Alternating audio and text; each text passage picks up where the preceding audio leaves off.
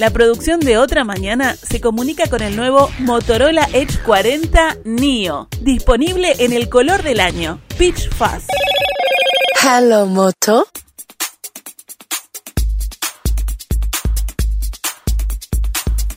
Días pasados se generó un pase en la política que en la prensa no logramos predecir y la verdad que nos sorprendió.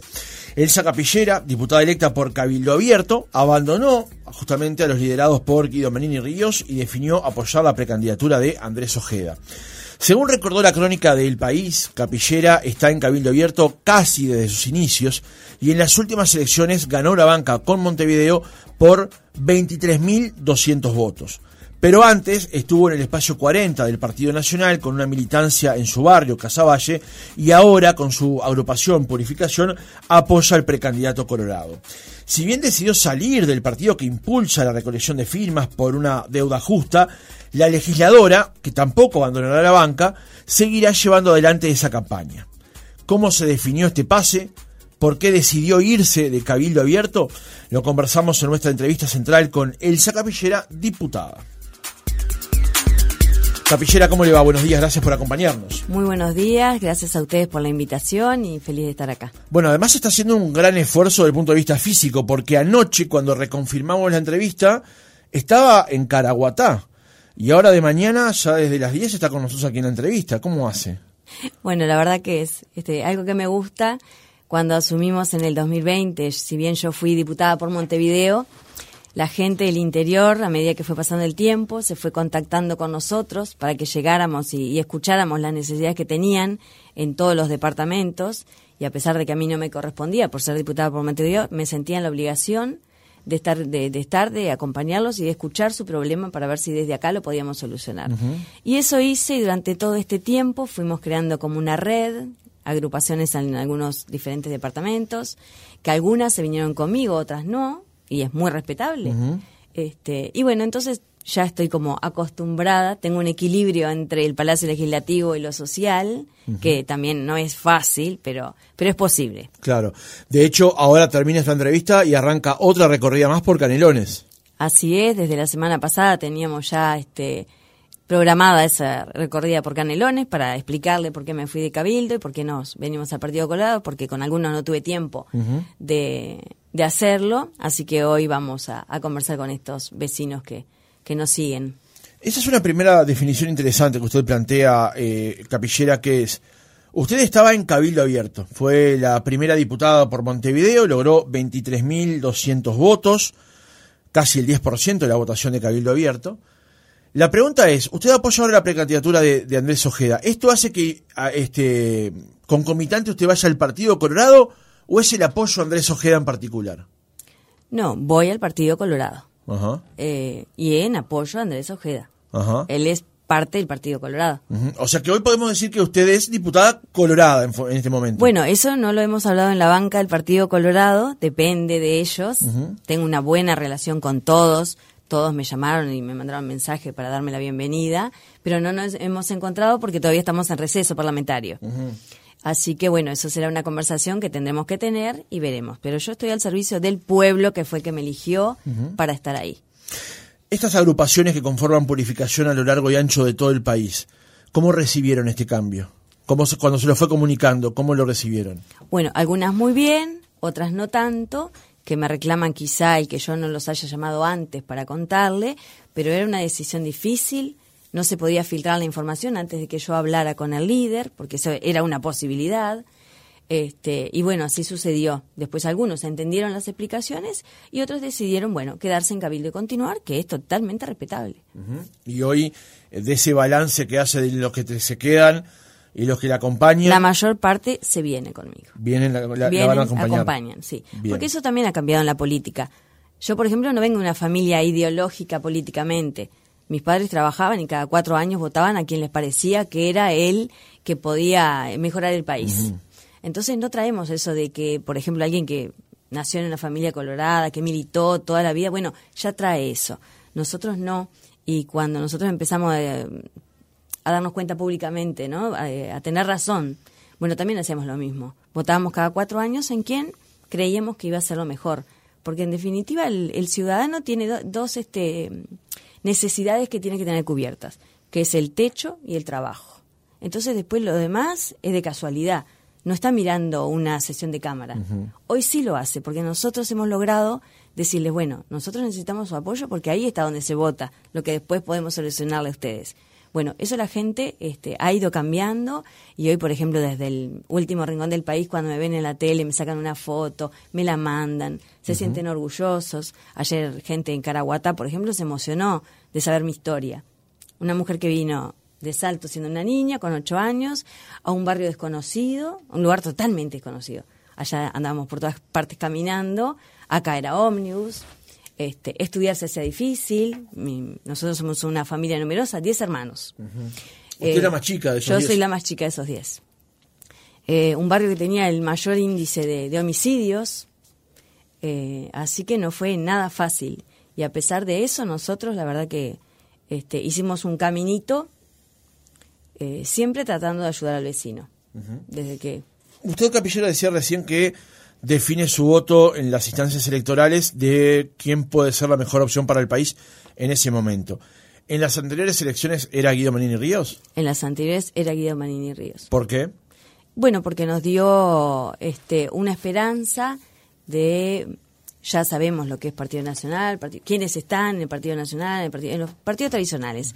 El Frente Amplio habría defraudado bastante a la gente, y, muchos votos del Frente Amplio fueron los que vinieron a Cabildo Abierto. También de otros partidos, pero la mayoría fue, por ejemplo, lo dicen los diarios, en mi zona fue MPP. Este, entonces, o sea, usted captó en su zona muchos votos que en elecciones anteriores iban al MPP y esta vez fueron eh, hacia Cabildo Abierto. A través de su puerta de entrada. Exactamente. Yo fui concejal vecinal tres veces y ahí tuve la oportunidad de trabajar también con todos los partidos políticos y tuvimos siempre una buena relación porque uno tiene que pensar en lo mejor que es para, en ese caso que estábamos, el barrio. Bueno, y ahí colaboramos en todo lo que fue posible. La elección anterior entonces la mejor opción era Cabildo Abierto, era Aguilo Manini Ríos. La, ¿Lo logró, la satisfizo Cabildo Abierto en estos cuatro años en el Parlamento? Bueno, la verdad. ¿Y la coalición? Que fue pasando el tiempo y, y no. No tenemos instancias de comunicación. Eh, si a nosotros no nos llaman, que somos los que estamos en la calle trabajando, sabemos lo que necesita la gente y nunca toman nuestra opinión o nos llaman para decir, bueno, a ver, ¿qué más podemos hacer para mejorar la zona? ¿Qué más para para que crezca el partido también? Porque el partido es un partido nuevo y tiene que estar en, este creciendo paso a paso. Pero la verdad es que no sentimos que ahí fuera nuestro lugar, se fueron dando hechos que fueron de público conocimiento y, bueno, eso fue deteriorando y ya la agrupación ya no quería este, salir ni reunirse. Y bueno, eso fue todo lo que nos llevó a, esta decisión que tomamos. Em, cuando entrevistamos a Eduardo Lust, eh, cuando abandonó Cabildo Abierto, dijo aquí en el programa que Cabildo Abierto era Guido Manini Ríos. ¿Usted advierte que la presencia de Manini eventualmente eclipsa otras opiniones u otros pareceres dentro de Cabildo Abierto? No, creo que Cabildo Abierto es bastante grande. Hay otras personas, pero sí, no podemos dejar de reconocer que es el líder. Es quien está siempre en todo. este, que a veces también eso un poco lo, lo criticamos, que siempre está solo. O sea, tiene su partido y su agrupación, pero él siempre está como cuando da las noticias, cuando las novedades, cuando todo está este, solo. Eh, también Luz se fue de Cabildo Abierto, se fue Mosillo, ahora se va usted. ¿Qué es lo que está pasando entonces puertas adentro de Cabildo Abierto? ¿No es el mismo partido que hace cinco años cuando se creó? Bueno, yo creo que es esto, ¿no? La falta de comunicación, de que a veces nos enteramos por la prensa las cosas que pasan en Cabildo, y los cabildantes nos reclaman a nosotros, y nosotros tenemos que decir, mira, lamentablemente yo esto no lo sabía. Entonces, esas cosas no pueden pasar, porque ellos confían en nosotros y si nosotros no podemos darle la respuesta, que somos el, el inmediato a ellos, o sea, no se puede. Usted hablaba que ha habido algunas diferencias eh, que son públicas. Vamos a recordarse de la audiencia. Uno, por ejemplo, tiene que ver con el tema vivienda, por ejemplo. ¿Cuáles son las otras diferencias que usted advierte entre lo que hizo Cabildo Abierto y lo que prometía Cabildo Abierto? Bueno, aquello de que vino, por ejemplo, la viuda de, de Fernández Huidobro, que nosotros nos enteramos seis meses después, este, por la prensa. Eh, ¿Qué otra cosa fue? ya fueron hace tanto tiempo que no me las puedo recordar todas, pero este, bueno, los cargos que lo- nos reclamaban a nosotros que los cargos fueron todo para militares y yo en el primer momento lo entiendo, porque si yo soy catequista y si a mí me dan un cargo de confianza de tal magnitud, bueno, yo capaz que a la que más conozco son las demás catequistas y me las traigo, pero yo creo que por un cierto tiempo, hasta que se estabilice y después, bueno, ahí tenemos que empezar a actuar de otra manera.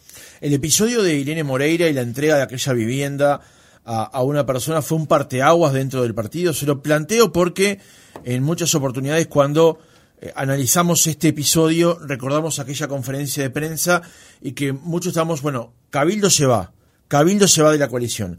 ¿Eso fue un parteaguas también para dentro del partido? Sí, fue un poco, porque la verdad es que también nosotros este, amagamos muchas veces a que se iba a Cabildo Abierto de la coalición. No todos queríamos eso, porque nosotros estamos bien conscientes de que el- el- la coalición tiene que seguir. Y tiene que seguir 2024, 2025, porque si no, de otra forma, no hay continuidad en el gobierno, que viene haciendo las cosas bien. Este, y sí, un poco fue también eso. ¿Usted llegó a hablar de este tema con Manini o con Moreira directamente? No lo hablamos con Manini, sí, este, de forma privada, eh, pero el tema ya, que ya está hecho. Lo que está hecho no se puede cambiar. Este, reconocer que lo hicieron ellos con el diario del lunes, que bueno, que se equivocaron, pero como siempre digo, los abogados tienen dos bibliotecas. Ella tenía una que se rigió por esa norma, el presidente tiene otra, el presidente es el que hoy comanda el país y es el que, este, bueno, decidió tomar, que dejara el cargo y así lo hizo. Cuando le comunicó a Manini su decisión de irse de Cabildo Abierto y también lo comunicó, lo conversó en ese momento con Radaeli, que fue de alguna manera quien la convocó a usted, ¿cómo recibieron esa decisión de irse? bueno, un poco sorprendidos, eh, un poco dolidos, eh, este, eh, porque no, no, no esperaban eso en ese momento, pero las cosas son así. La de- cuando se toman las decisiones, yo al menos, siempre que lo he hecho, no doy vuelta atrás. Eh, cuando nos casamos y nos tuvimos que ir a vivir en un asentamiento, mi esposo estaba en contra, o sea, es una vez, pagamos una vez y no pagamos más alquiler. Y así lo hicimos. Entonces, bueno, yo creo que hay que arriesgarse, eh, siempre que sea pensando en el bien de los demás, porque si fuera mi bien, me hubiera quedado estos cuatro años sentadita dentro del palacio, me hubiera ahorrado quizá el dinero, y después si estoy, estoy, si no estoy, no estoy. Y la verdad es que no. Si yo no puedo estar en la que viene, no sé, lo, lo que sea que tenga que pasar, voy a estar bien feliz, contenta, porque yo di todo lo que tenía que dar y me voy con la frente bien en alto. Y si tengo que volver a trabajar, como lo he dicho en algún caso que, que la gente comenta y la verdad que a veces uno no se, no se contiene y responde, y bueno, si tengo que volver a ser empleada doméstica después de mi 25, lo voy a hacer. No es deshonroso, al contrario, toda mi vida fui y eso me dio a mí mm, calidad de vida, me dio estudio para mis hijos. Usted mencionó justamente esa charla donde Manini se siente dolido. ¿Hubo en algún momento una instancia de negociación? ¿Usted fue directamente con la idea de esto ya es un hecho consumado, te lo vengo a comunicar únicamente? Sí, sí, fue un hecho consumado y se lo comuniqué. No había otra posibilidad. Eh, vuelvo a lo, a lo anterior. Hablábamos de que su relación con Cabildo empezó a desgastarse. ¿Fue un proceso o hubo una decisión, un momento en el que usted dijo, bueno, hasta aquí y ahora doy este paso? Sí, fue un proceso de desgaste hasta que hace muy poquitos días este, dijimos, bueno, hasta acá llegamos, porque yo tampoco puedo hacer todo sola si la agrupación no me respalda. Y la agrupación ya no tenía ganas de seguir trabajando. Entonces, bueno, había que pensarlo en conjunto con la agrupación, con la principal, que, que es la que está 24 horas al día conmigo, la que sale a todos los barrios, la que me acompañó ayer a Tacuarembó, a Caraguatá, a Encina, y la que me va a acompañar a Canelones, y la que mañana vamos a Durazno.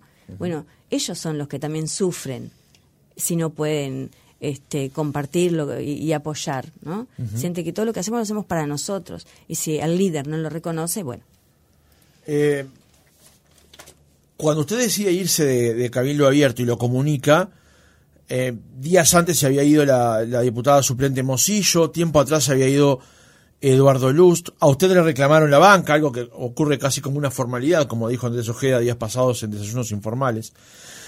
Ahora es cierto que también cuando usted se fue le regalaron algunas caricias también desde Cabildo Abierto a algunos dirigentes, eh, incluso a que ayer hizo mención, por ejemplo, Irene Moreira en la audición de Cabildo Abierto aquí en Radio Oriental, ¿Cómo sintió esos comentarios que le hicieron llegar desde Cabildo Abierto Domenech, Perrone? Bueno, la verdad es que a Irene no la escuché, eh, sí a Perrone y al, este, al doctor Domenech, al escribano, y la verdad es que me da mucha pena porque ellos saben que yo entregué todo el partido, que las personas que trabajan conmigo en la agrupación le dieron todo el partido. No tenemos día, noche, sábado, domingo, nada al servicio de los demás, porque nos encanta hacer eso. Y la verdad es que fue, si ellos sintieron que fue insignificante mi llegada y mi salida, y que critican que estuve en el Partido Nacional, que, y después que me vine al Partido Colorado, que estuve en Cabildo y ahora en el Partido Colorado, la verdad es que no entiendo por qué Perrone también estuvo en el Partido Colorado, estuvo en el Partido de la Gente, hoy está en Cabildo, así que no entiendo de dónde viene la crítica porque también ellos lo hicieron y saben que la política es así, que uno tiene que estar donde uno se siente cómodo para trabajar por el país. Hoy este es mi lugar. Me siento cómoda, estoy muy contenta. El recibimiento de la gente ayer en, en Caraguatá, en Tacuarembó y en Ancina fue increíble.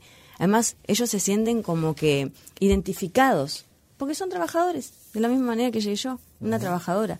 No vengo de, de, un apellido, ni de hija de, ni de nada de esas cosas que son lo que siempre pasa en la política, ¿no? Cuesta llegar. Yo desde los 15 trabajo en lo social, y tengo 52.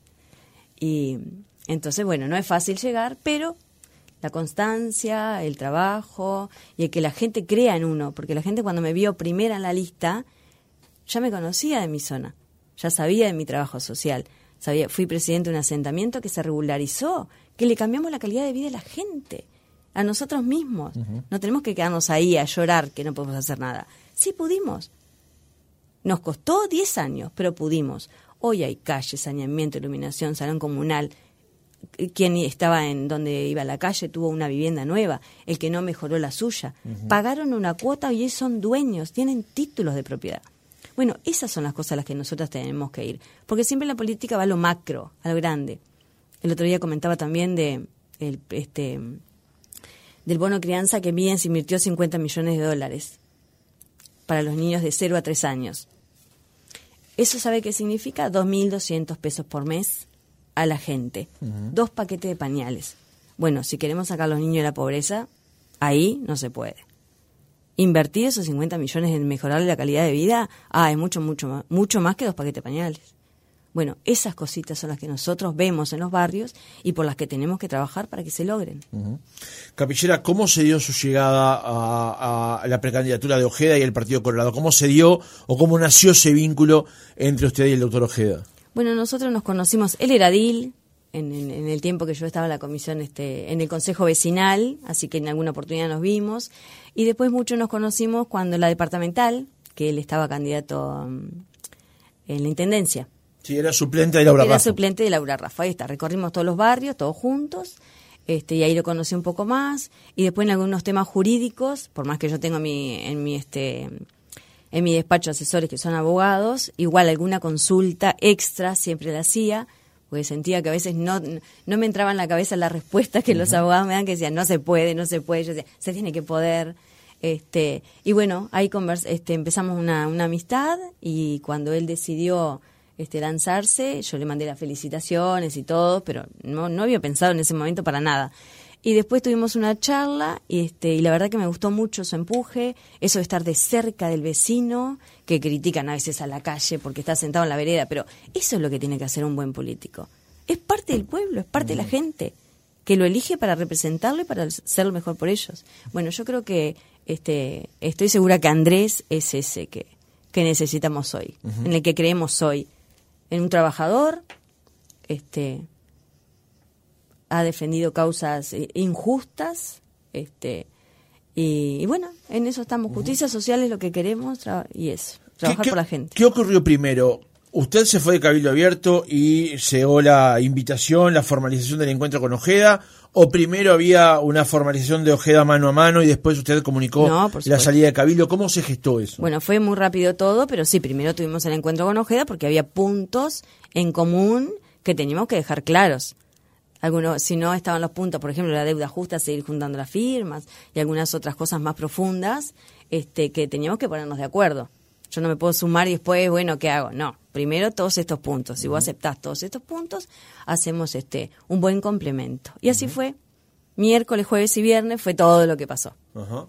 Le hago esta pregunta porque el diputado Perrone escribió en su cuenta de X días pasados, eh, cuando se confirmó esto y ustedes estaban en desayunos informales, dijo, son pro aborto y anti aborto, son pro marihuana y anti marihuana. Llegó la era del vallismo religioso, los une algo, los dos hablan de cabildo, eh, más de cabildo que de sus propias propuestas. Esto fue lo que terminó de cerrar usted con Ojeda las posiciones que en algunos casos son, le son comunes y en otras en las que son muy diferentes e irreconciliables eventualmente? Sí, por supuesto. Yo creo que todo lo podemos conversar y ahí también está la objeción de conciencia. Muchas veces yo voté en contra de Cabildo, cosas que votó en la Cámara que a mí no me parecían que eran las correctas. Vientre subrogado, por ejemplo. Todos los, diputados lo votaron, solo dos no lo hicimos. Bueno, eso es objeción de conciencia cuando este, estuvo mm, el ministro Heber, que también se votó, este, yo no acompañé esa este, declaratoria porque sentía que no era la correcta. Si bien sí había problemas, yo quisiera que alguno me acompañara a Casaballe, al Cerro, a Punta Rieles, a ver si los vecinos sienten lo mismo que antes. No, hoy es otro problema que son los homicidios con las bandas pero no es lo mismo. Entonces, bueno, yo creo que la objeción de conciencia es lo más importante y son los principios que uno no puede traspasar. Eso es, este, no hay negociación con eso. Ahora comienza su trabajo con la candidatura de, Ojeda. Algo ya dijo, pero reforcemos en todo caso. ¿Qué es lo que ve usted en Andrés Ojeda como eventual candidato único del Partido Colorado para la presidencia de la República? Bueno, es un hombre preparado, capacitado. Estos días que hemos podido compartir las charlas con los vecinos, totalmente preparado, totalmente capacitado, con muchísimas ganas. Necesita el Partido Colorado y el país una renovación que es él, estoy segurísima. Tiene mucho para darle. Es ese que entiende a la gente, es el que la gente quiere porque es un trabajador. Eh, bueno, estamos en eso, elaborando esas propuestas, eh, pero ya te digo, en cada lugar que llegamos la gente sintió que estaba esperando una persona y esa persona es Andrés. Usted llega a un partido colorado que electoralmente no vive sus mejores horas también, ¿no? Eh, en las últimas elecciones tuvo un candidato que había generado cierto grado de repercusión, pero llega a un techo que no supera el 13%, salvo la elección de Bordaberry hace tiempo que había llegado al 17%. Ahora tiene seis precandidatos, es hasta posible que haya siete si Carolina H. confirma. ¿A qué partido Colorado llega hoy el Sacapillera? Bueno, a este de, de renovación. Andrés no tiene mochilas. La gente nos reclama mucho que nunca se hicieron las cosas que se prometieron en conjunto, en la coalición, que fue las auditorías, que fue que quienes hicieron lo que no correspondió pagaran por lo que hicieron. Bueno, este Andrés tiene esa, esa mochila de hacer las cosas que corresponden. Como a veces decimos de forma vulgar, si hay que cortar cabezas y es mi hermano, bueno, lo lamento mucho. Lo que está mal, está mal. Y hasta ahora todos, todos en la campaña lo dicen, pero ninguno lo hace. Y yo creo que él está libre completamente para hacer esas cosas, que son las que la gente reclama. Usted mencionaba más temprano que fue concejal en su zona, diputada por Montevideo, con una votación excepcional, teniendo en cuenta que era la primera vez que se presentaba. Ahora va hacia el Partido Colorado, pero estuvo acompañando justamente a Andrés Ojeda cuando Ojeda era suplente de Laura Raffo y Laura Raffo era la candidata única de la coalición de gobierno en Montevideo. ¿Usted se ve de alguna manera con un perfil eh, más montevideano? Se lo pregunto porque en las últimas horas se ha planteado el tema y la decisión o, cómo la coalición se presente en las departamentales es un tema de debate. ¿Usted se ve hoy con ese perfil? La verdad es que no, no lo he pensado todavía de forma completa. Sí es una posibilidad. Dije que no era una mala idea. Hay mucha cosa por hacer. Nosotros hemos recorrido todos los rincones de Montevideo sabemos bien qué se necesita en cada lugar y siempre digo lo mismo, si vos me hubieras dado esos 50 millones para comprar dos paquetes de pañales a cada uno para mejorar la calidad de vida, ah bueno, muchos barrios serían otros, que es un poco lo que falta. Lo veremos, eso no está en mis manos, eh, es una decisión que toman todos los partidos, así que veremos a ver qué. qué sucede. Pero la eventualidad de que se lo propusieran o la eventualidad que la cúpula de los partidos manejaran su nombre para titular o para suplente, para integrar lo que sea, ¿usted está dispuesta? Por supuesto, estoy dispuesta, sí. Porque es lo que a mí me gusta, es lo que a mí me lleva, me motiva, es eso. Si a uno solo le podemos cambiar la calidad de vida, ya está.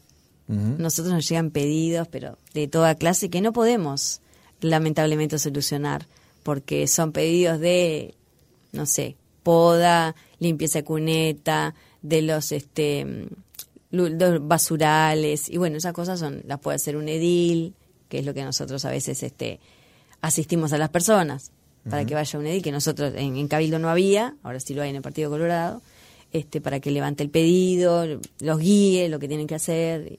Bueno, yo tengo la Comisión de Seguridad y Convivencia y muchas veces llegan los vecinos pidiendo eso.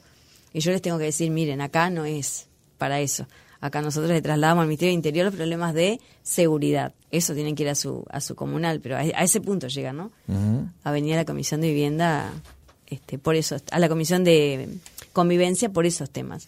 Bueno, son los que yo creo que puedo aportar más. Dos últimas preguntas para cerrar la entrevista. perdón, si bien legislativamente también hemos contribuido mucho, porque algunos critican, pero yo creo que tienen que entrar a la página del Parlamento para mirar. Nosotros fuimos los... Es muy difícil eso, ¿no? Eso es muy difícil, sí critican de afuera, pero después cuando entran a mirar, bueno, habría que ver si dicen lo mismo. Después de no sé cuántos años, 37 años, fui la única que presenté un proyecto para la insalubridad de la enfermería. Porque a la enfermería y a los enfermeros que se le dio un aplausito en la pandemia y todos nos olvidamos de ello. Nosotros tenemos un proyecto para unas vacaciones este, dobles, digamos, en ese momento, ¿no? Ahora ya pasó, pero unas vacaciones dobles, poder eh, em, que cada siete años se le compute uno para su jubilación o cada cinco uno. Bueno, todo eso está en, discusión. Este, también quitarle la palabra auxiliar de enfermería, porque hoy un auxiliar de enfermería hace todo lo que un enfermero, pero eso significa un costo y eso tampoco se podía. Eh, los cincuentones, los cincuentones tienen un problema enorme que le siguen descontando su 10%. Bueno, nosotros presentamos ese pedido de resolución. Ellos estaban en la FAP, sacaron su dinero, lo pasaron al BPS, le cobraron un peaje, ya pagaron su peaje y le siguen descontando un 10%. Bueno, esas cosas las pusimos todas sobre la mesa. No queda este año, ojalá este año podamos lograr algo, pero las vamos a seguir trabajando si nos toca estar de nuevo en el Parlamento. Una última pregunta para cerrar la nota. ¿Por qué decide seguir trabajando en la campaña por la deuda justa? Bueno, es una cosa que traspasa a todos los partidos políticos acá la verdad que no entiendo cómo los otros partidos no la apoyaron. Algunos dicen que es por la forma que está redactada la, la solicitud, pero la verdad es que la mayor, más de un millón de uruguayos están en ese clearing y que no lo sacaron para irse de viaje, ni para comerse un auto, ni para eh, este, cosas no necesarias. La sacaron para un calefón, para una cocina, para una cama para su hijo. El tema es que te quedas sin trabajo tres meses, te atrasaste con las cuentas y después ya no la puedes pagar. Y son impagables porque no te dan la posibilidad. El Estado es uno. OCE, UTE, Antel, BPS. Tenés que pagar el 75% y lo demás financiar. Si no pudiste pagar, no sé, 5 mil, imposible que puedas pagar lo demás. Entonces, bueno, ese es un, problemón que tiene el Uruguay, que hay que solucionarlo. No había otra opción en ese momento que la, ir por las firmas. Y bueno, nosotros vamos a continuar juntándolas. ¿La opción que está en el Parlamento de Daniel, de Daniel Peña no le satisface? Bueno, la estaban estudiando este, para ver si, si se podía quizá eh, incorporar alguna cosa. Este, puede ser viable. ¿No le hace ruido que usted vaya ahora a un partido político que no apoya la campaña que usted de alguna manera está desarrollando y tiene cargada al hombro, junto con la gente de Cabildo Abierto desde ya. ¿No le, no, le hace un poco de ruido no, eso? No, la verdad es que no. Creo que no, que todos somos este libres e independientes y en las cosas que suman para la causa del país hay que actuar. Elsa Capillera, diputada ahora en el Partido Colorado, apoyando la precandidatura de Andrés Ojeda. Gracias por haber estado otra mañana con nosotros. Gracias a ustedes por la invitación y siempre que lo requieran, por aquí estaré. Un saludo a toda la audiencia que sé que me está escuchando, que ya me mandaron mensajes. Gracias por todo.